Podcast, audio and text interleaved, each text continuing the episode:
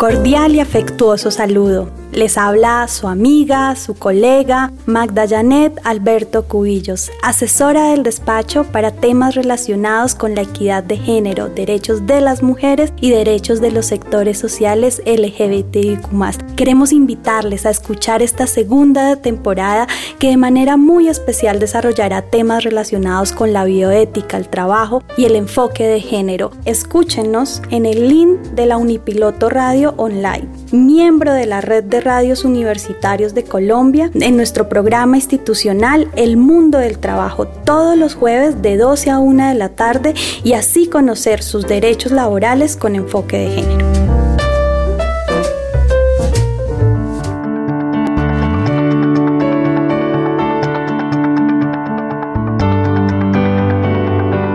En Unipiloto Radio presentamos El Mundo del Trabajo. Bienvenidos a la información las reflexiones, el análisis, las posibilidades del ser humano y las tendencias actuales en un mundo donde la capacidad, formación y experiencia de las personas son vitales para sobrevivir en el mundo laboral. El mundo del trabajo. Un programa realizado en Unipiloto Radio bajo la dirección del abogado con maestría en bioética, Gabriel Ignacio Gómez Marín. Coordina Estefanía Gómez Castaño, estudiante de sexto semestre de negocios internacionales en la Universidad Piloto. Participación institucional de Tito Martínez Ortiz, voz oficial de Unipiloto Radio. Con ustedes, nuestro equipo de trabajo.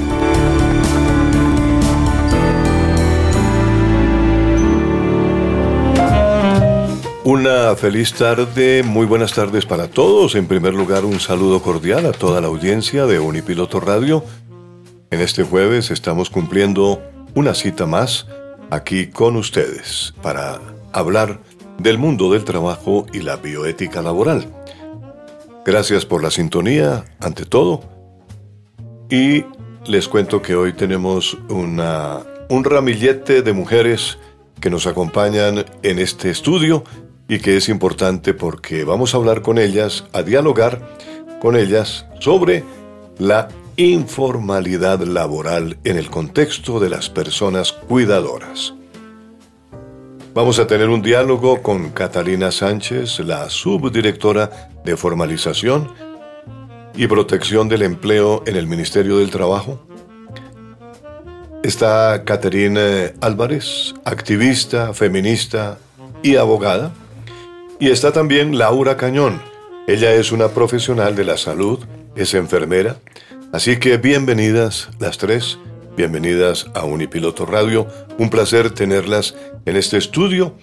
Y vamos inmediatamente a conocer quiénes son cada una de ellas. Catalina, por favor cuéntele a nuestros oyentes quién es usted, qué hace, a qué se dedica. Buenas tardes para todos los oyentes. Em, yo soy ingeniera industrial y abogada y en este momento estoy en el Ministerio del Trabajo como subdirectora de formalización y protección del empleo. Perfecto. Y también tenemos a Catherine Álvarez. Hola, muy buenos días para todas y todos. Muchas gracias por la invitación del Ministerio del Trabajo y de la Universidad Piloto. Eh, mi nombre es Ani Caterine Álvarez Castillo, soy abogada, magíster en Derechos Humanos, Derecho Internacional Humanitario y Litigio en Cortes y Tribunales Internacionales. Soy activista feminista y desde el trabajo jurídico y social, eh, pues me he dedicado en el último periodo a em, el estudio, análisis y puesta en marcha del reconocimiento de las labores del cuidado. Laura Cañón, muy buenas tardes a todos, muchas gracias por la invitación. Eh, yo soy auxiliar de enfermería de profesión y me dedico a la labor de cuidado a domicilio a adultos mayores. Muy bien, excelente. Yo quiero destacar las cifras de informalidad laboral de nuestro país, pues han puesto en evidencia la realidad de millones de colombianos y colombianas. Y según el último informe del DANE, se sitúa el porcentaje de informalidad total nacional en un 55,8%, por lo cual sigue siendo una cifra para ponerle atención y en especial cuando queremos hablar de informalidad laboral en el contexto de personas cuidadoras, pues estas cifras de informalidad afectan de manera diferencial a las mujeres y a los hombres. En este caso, que las mujeres suelen asumir gran parte de las responsabilidades del cuidado doméstico y del cuidado de personas, ya sean niños, adultos mayores o personas con discapacidad. Frente a este panorama, hoy, con ellas, tres invitadas muy importantes nos van a hablar más de este tema y también recogeremos diferentes puntos de vista. De tal manera que les doy de nuevo la bienvenida al programa El mundo del trabajo y la bioética laboral. Catalina, comenzando con ella, la informalidad laboral. Hablamos un poquito de esa parte de la informalidad laboral, Catalina. Claro que sí. Primero que todo me gustaría contextualizar y hablar que la informalidad laboral se refiere especialmente es cuando las personas no están cotizando a cajas de compensación familiar y seguridad social. De acuerdo. Eso sí me gustaría enmarcarlo. Ahora, frente a este contexto, desde el Ministerio del Trabajo sí tenemos una preocupación muy grande porque las mujeres, especialmente las que son cuidadoras, son las que mayor parte o mayor carga tienen en esa informalidad laboral. ¿Por qué? Porque son mujeres que, o sea, que no pueden acceder a sus trabajos o muchas veces, como lo hemos visto, en, varias eh, cifras del DANE, las personas efectivamente son profesionales, han estudiado, pero son ellas las que prefieren quedarse en casa cuidando o a los adultos mayores o a los niños. Eso es una parte que afecta muchísimo a las mujeres. Em, y además las mujeres cuando quieren acceder a trabajos no están tan bien remuneradas como lo estuvieran eh, la contraparte, los hombres, ¿no? Entonces, para nosotros es una gran preocupación por parte del ministerio. Tenemos pues mm, muchas iniciativas para tratar de que reducir la informalidad laboral, sobre todo hacia las mujeres. Perfecto. Eh, en esta mesa, pues estamos con Catherine como activista y feminista, como ella lo hizo, lo dijo antes, y con la experiencia liderando procesos jurídicos en torno al tema. ¿Cuáles podrían ser las recomendaciones al gobierno nacional para minimizar esta informalidad laboral y teniendo en cuenta el enfoque diferencial hacia las mujeres como las principales acarreadoras de las actividades de cuidado? Bueno, muchas gracias. Yo creo que como usted lo dice y, como lo mencionó la doctora Catalina, evidentemente eh, hoy nos enfrentamos a un escenario muy particular que es la pospandemia. Me quiero referir porque eh, precisamente la pandemia nos demostró, o más bien ratificó, cómo eh, las mujeres eh, somos las que estamos a cargo del cuidado. En la pandemia el mundo paró, pero los cuidados no pararon. Y generalmente fuimos las mujeres las que estábamos al cuidado de los niños y niñas de primera infancia, de las personas con discapacidad eh, y de los adultos y adultos mayores, como lo menciona Laura. Entonces es muy importante que en principio eh, realmente hay una conciencia específica y un cambio de manera estructural en lo que tiene que ver con la redistribución y el reconocimiento de las labores del cuidado. Es decir, eh, en, el, en, el, en, el, movimiento feminista, de hecho, desde hace más o menos 10 años se ha empezado a agitar con mucha fuerza que las labores del cuidado deben ser remuneradas de manera justa y equitativa, porque realmente allí lo que nos encontramos es una situación estructural que carga a las mujeres eh, de diferentes labores del cuidado y eso se evidencia en los salarios y se evidencia precisamente en la informalidad.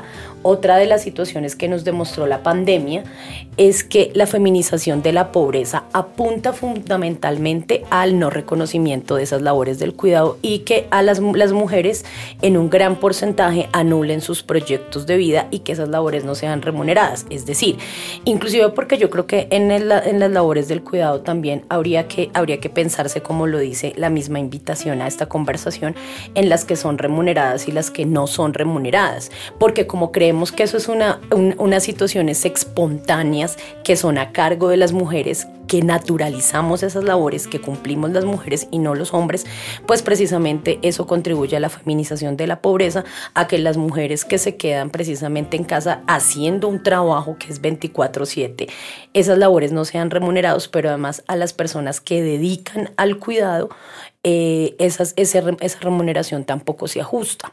Entonces creo que lo primero es precisamente empezar a generar cambios estructurales para que se reconozcan esas labores como trabajo. Lo primero que, por ejemplo, debemos dejar de mencionar es como mi papá me ayuda a lavar la losa. No me ayuda él también come, entonces por naturaleza también, eh, es decir, esa redistribución, eso que creemos naturalizado. De hecho, hoy el no reconocimiento de las labores del cuidado hace parte de la naturalización de las violencias y eso tiene que ver con que esa recarga no permite que las mujeres podamos tener eh, diversas oportunidades. Entonces creo que eso es muy importante, pero además también que desde entidades como el Ministerio del Trabajo, desde la Gerencia Nacional del Cuidado, desde eh, esos aspectos, digamos, eh, estatales se tenga, por ejemplo, en cuenta eh, la, cotización a pensión para las mujeres que están cumpliendo las labores del cuidado en casa y efectivamente una remuneración equitativa e igualitaria para las personas que también cumplan esas labores, como Laura, como las enfermeras, las profesoras, que además siguen siendo labores recaídas también, particularmente sobre las mujeres. Y, lo último que quisiera mencionar es que un aspecto también muy importante es que las mujeres puedan tener la oportunidad de acceder a la academia y a trabajos que han sido naturalizados que solamente pueden hacer los hombres o inclusive que los hombres también puedan hacer esas labores del cuidado, porque si no lo que nos seguimos enfrentando es a una división sexual del trabajo que contribuye a la feminización de la pobreza. Claro que sí. Muy bien. Gracias, doctora Caterina. Eh, Laura Cañón nos dijo que es una enfermera. Usted ha dedicado parte de su vida a los servicios de enfermería en adultos mayores en la ciudad de Bogotá. ¿Cómo ha sido esa experiencia? ¿Y considera que la situación de informalidad afecta o repercute en el bienestar de las personas cuidadoras? Pues la verdad sí, bastante. Y es que cuando uno empieza a trabajar en ese ámbito, uno se encuentra con muchas empresas, y voy a ponerlo entre comillas, porque eh, ellos lo que hacen es darnos a un turno demasiado largo y terriblemente remunerado. Y uno va a mirar lo de la informalidad y es lo que abunda. A uno no le pagan ni ARL, ni caja de compensación, ni EPS. O sea, una seguridad social uno no la encuentra. Entonces uno sí está expuesto a cortopunzantes, a fluidos infecciosos. Entonces uno se pues se pone a pensar y uno está arriesgando su vida ahí en vez de estar haciendo algo que uno hace más por vocación. Entonces ha sido un poco, un poco dura la experiencia ya en la calle siendo enfermera. Indudablemente. Bueno, yo quiero volver nuevamente con eh, la doctora Catalina. Eh, hablando con eh, franqueza a partir de la infraestructura del cuidado que se menciona, ¿qué se está fomentando para mejorar las oportunidades de mujeres y de minimizar la informalidad laboral?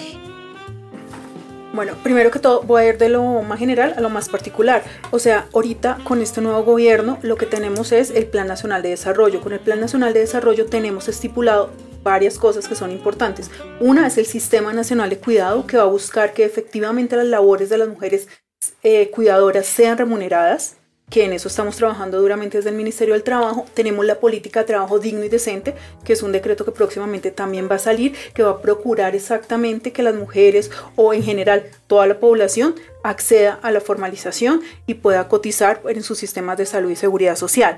Ahora, cuando vamos ya a la parte más, más específica, dentro de nosotros, dentro de mi subdirección, tenemos la Red Nacional de Formalización Laboral, que son un grupo de personas que hacen intervenciones en, territorio y en las que se busca por medio de esas intervenciones en, territorio eh, concientizar a las personas de lo importante que es la formalización.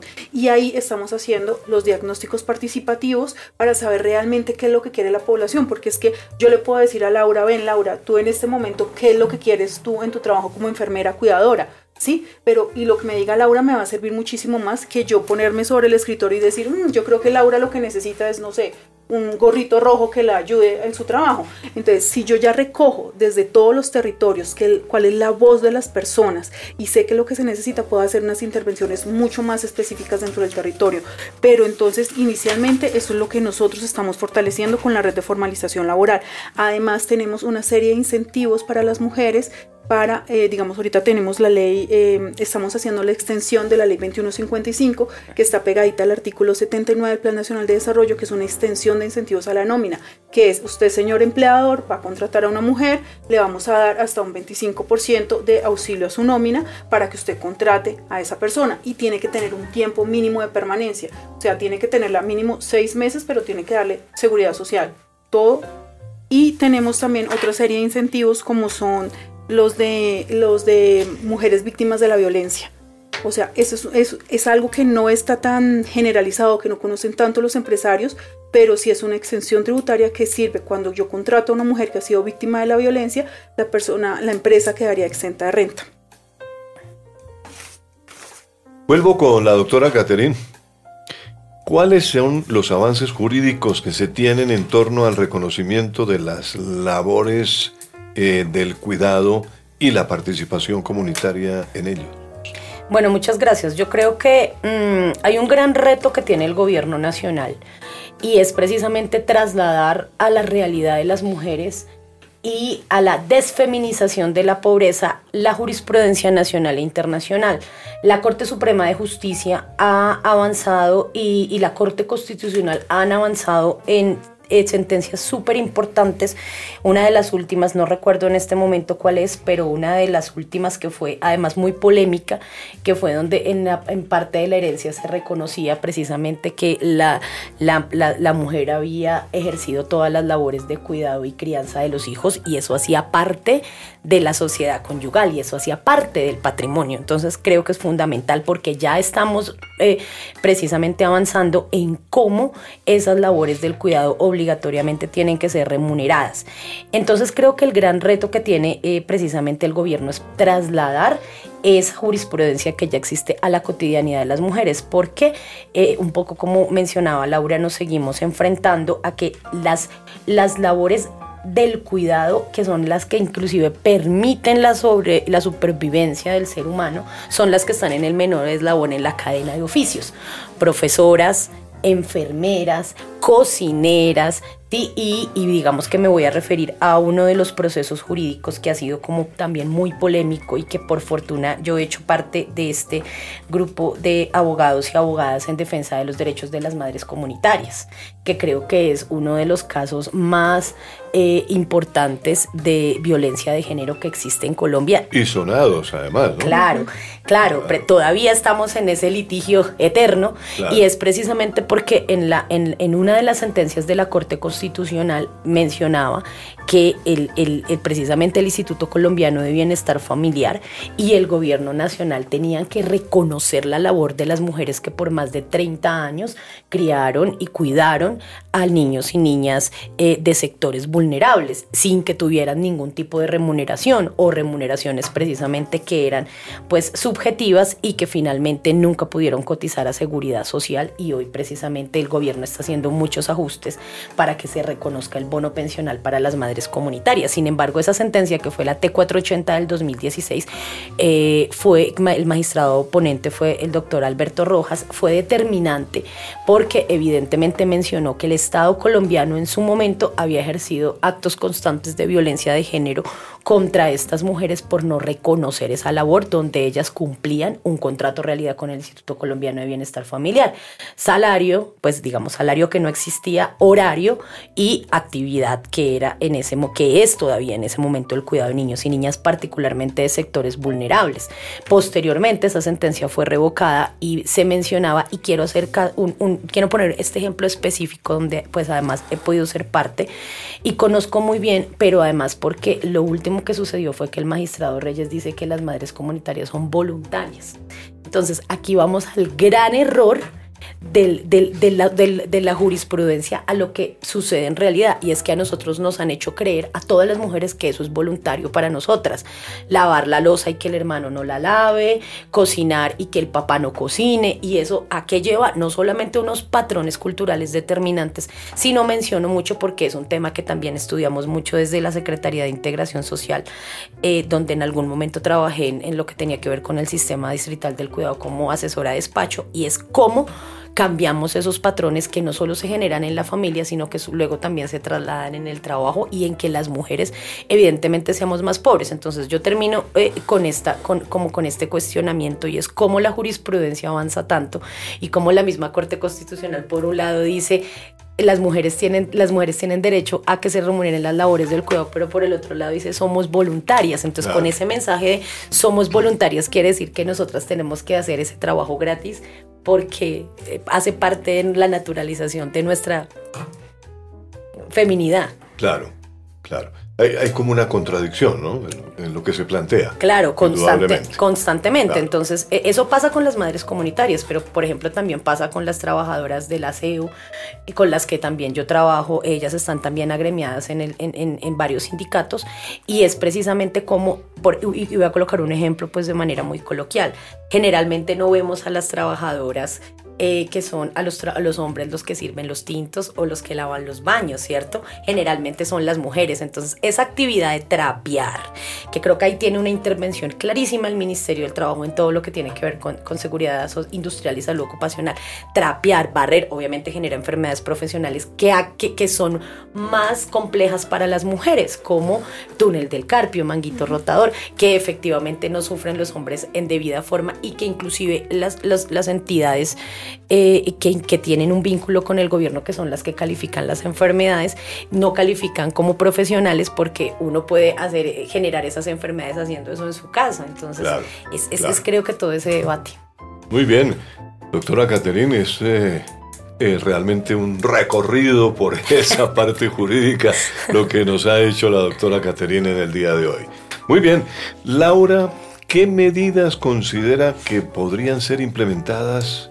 Por las entidades públicas para mejorar las condiciones de personas como usted que ha tenido experiencias diversas en torno al cuidado y también al, eh, a menudo no han recibido la dignificación que el rol que desempeñan merece. Bueno, eh, creo que acá hay un problema grave a la hora de pagar una seguridad social y es que si se cotiza la ARL, que es lo que una enfermera quizás en este ámbito más necesita por eh, su exposición a cortopunzantes. Cuando no va a pagar la ARL, tiene que sí o sí pagar caja de compensación y EPS. Entonces, cuando una empresa mira eso a la hora de contratar a una enfermera, le dice, no, usted trabaje así y cuídese. Porque no se van a poner a pagar una, toda una seguridad social. Y aquí lo que pasa es la necesidad de la enfermera de trabajar porque necesita sacar para la comida de algún lado. Entonces, creo que pero pero discúlpame que te interrumpa. Las enfermeras trabajan eh, para empresas.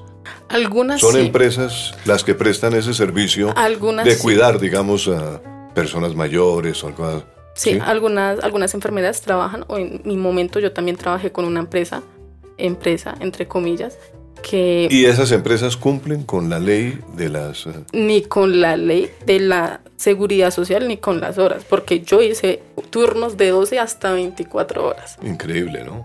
Eso ya es un abuso. Entonces creo que también regular, porque obviamente yo dejé de trabajar con ellos porque básicamente me estaban explotando y no me estaban pagando ni un sueldo digno porque no alcanzaba un salario mínimo, ni me estaban pagando seguridad social. Obviamente yo me salí, pero sé que muchas de mis compañeras siguen en eso.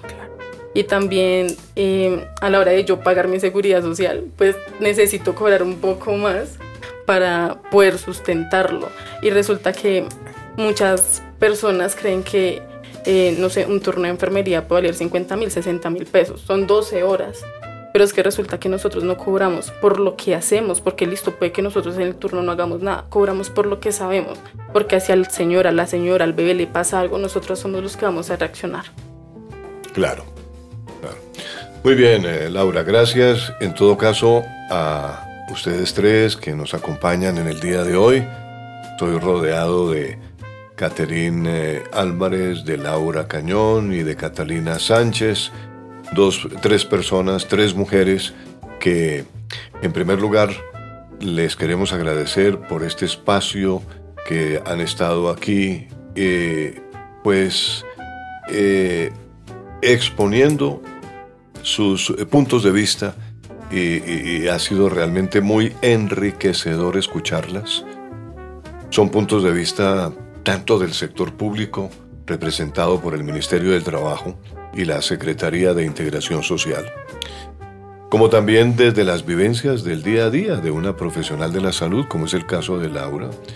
Eh, y para concluir este espacio, me gustaría invitar a cada una de ustedes a que compartan una reflexión final. Comencemos por la doctora Caterina. Bueno, muchas gracias. Eh, como lo mencionaba anteriormente, son muy importantes los esfuerzos que está haciendo este gobierno para reconocer esas labores del cuidado tanto en el ámbito público como en el ámbito privado. Entonces yo creo que eh, eh, proyectos como los que menciona la doctora frente al incentivo a las empresas en este reconocimiento, en, esta igual, en la igualdad de salarios, porque en Colombia las mujeres seguimos, pagando, seguimos ganando el 20% menos de salario que los hombres, aún teniendo la misma preparación académica o la misma, eh, o la misma experiencia.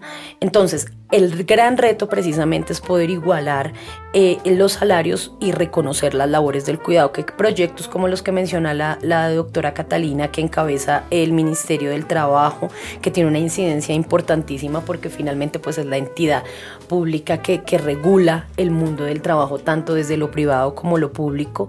Em, y por otro lado, creo fundamental también eh, que ese reconocimiento, por ejemplo, se tenga muy en cuenta el pago de la seguridad social. Creo que el proyecto ahora que incorpora la reforma pensional sobre el, bono pensional o parte de la pensión para las mujeres que se han dedicado históricamente al cuidado, pues es fundamental porque hace parte también de ese reconocimiento y saca también, y creo que va a disminuir, si eso se hace efectivo, va a disminuir la brecha entre hombres y mujeres, porque finalmente también a lo que nos enfrentamos frente a las estadísticas es que uno, las mujeres estamos más en la informalidad y dos, eh, cotizamos menos a la seguridad social, como dice Laura. Por ejemplo, el tema de regular realmente el trabajo doméstico es fundamental, porque pues acá, y, quiero vincular un aspecto que no había vinculado, y es que las labores del cuidado también tienen que ver con esa percepción del amor em, espontáneo, del todo lo damos, el todo lo podemos, y eso se transforma en que terminamos en, eh, generando patrones culturales que perpetúan esa, esa, esa diferencia entre hombres y mujeres desde la misma mismas labores del cuidado,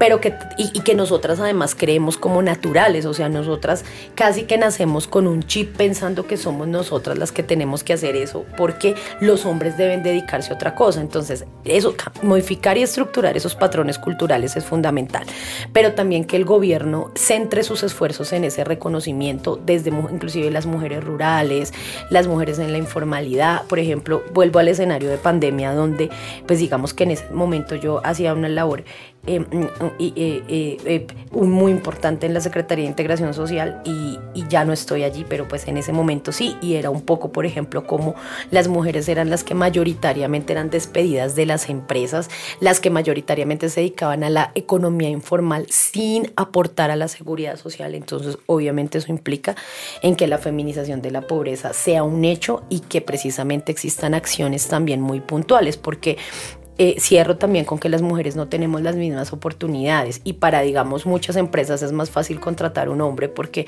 no tiene que llevar los hijos al colegio, el periodo no le da cinco días al mes y no va a tener ese tipo de situaciones que no va a tener licencia de maternidad. Entonces ese, tipo de cosas hace que obviamente nosotras tengamos menos oportunidades porque esas labores siguen siendo pues inequitativas. Muchas gracias, doctora Caterín.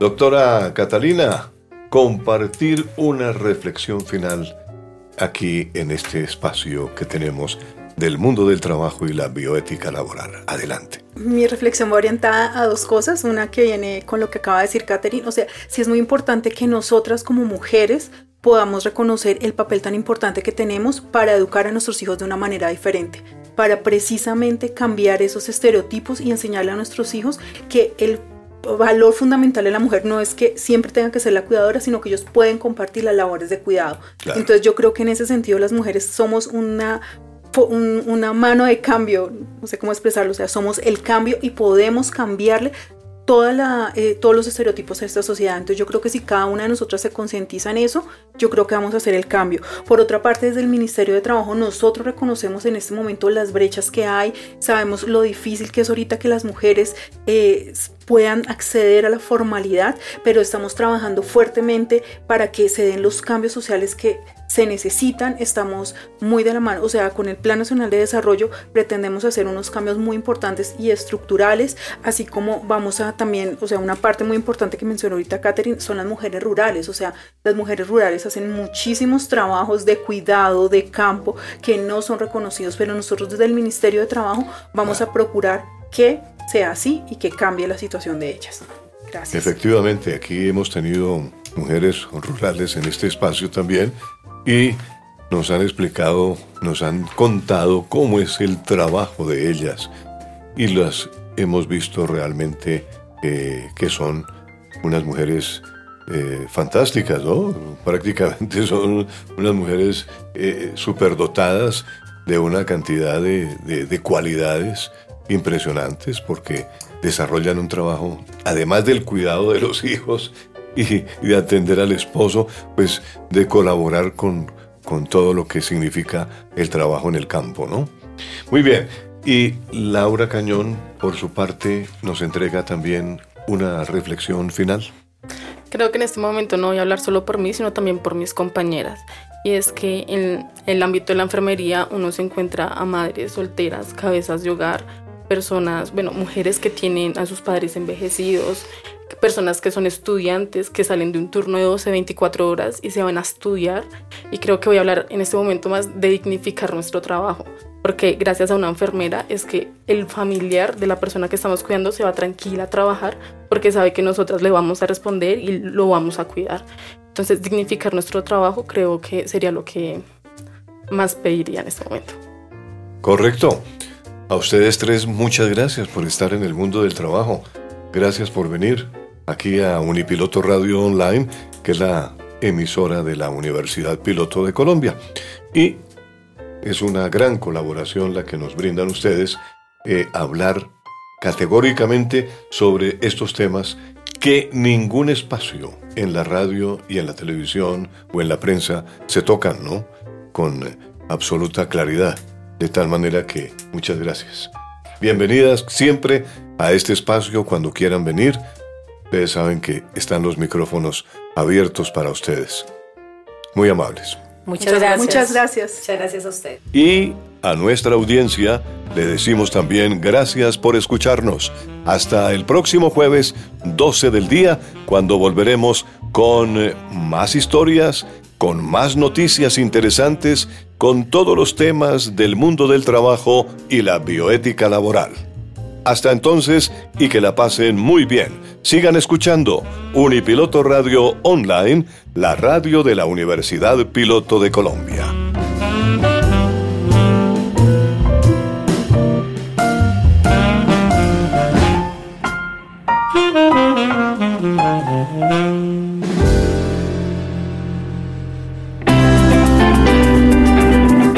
En Unipiloto Radio hemos presentado El mundo del trabajo y la bioética laboral. La información, las reflexiones, el análisis, las posibilidades del ser humano y las tendencias actuales en un mundo donde la capacidad, formación y experiencia de las personas son vitales para sobrevivir en el mundo laboral. El Mundo del Trabajo, un programa realizado en Unipiloto Radio, bajo la dirección del abogado con maestría en bioética, Gabriel Ignacio Gómez Marín. Coordina Estefanía Gómez Castaño, estudiante de negocios internacionales en la Universidad Piloto. Conduce Tito Martínez, voz oficial de Unipiloto Radio Online. No te pierdas nuestro próximo programa, jueves de 12 a 1 del mediodía, solo por Unipiloto Radio Online.